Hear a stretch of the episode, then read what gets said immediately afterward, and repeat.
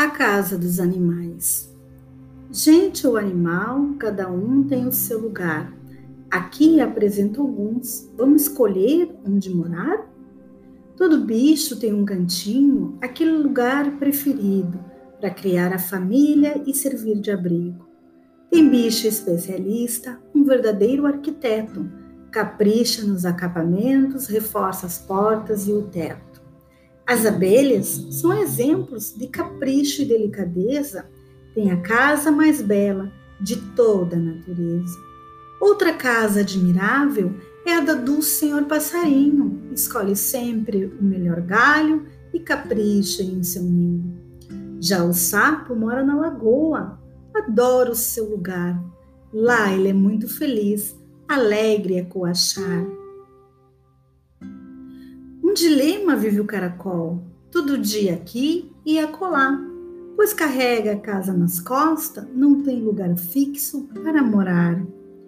Da toca sai o coelho, precisa suas pernas esticar, sai correndo em disparada, come e pula sem parar.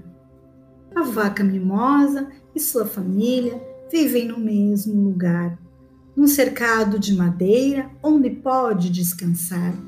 O cavalo ganhou uma casa nova de seu cuidadoso dono. É uma baia confortável para uma boa noite de sono. Gato e cachorro são espertos, ganham carinho e mordomia, moram juntos com o dono em uma mesma moradia.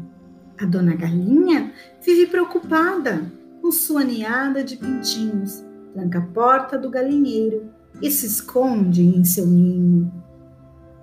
Porém, nem tudo que parece é. Tem casa que pode confundir.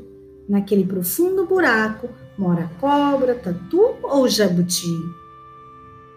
Cada bichinho faz o que pode para ter o seu próprio lar, um cantinho para chamar de seu, onde possa descansar. O zoológico não é a casa dos animais, serve apenas para proteger aqueles que já foram caçados. A sua verdadeira casa é na natureza, onde vivem livres e são amados.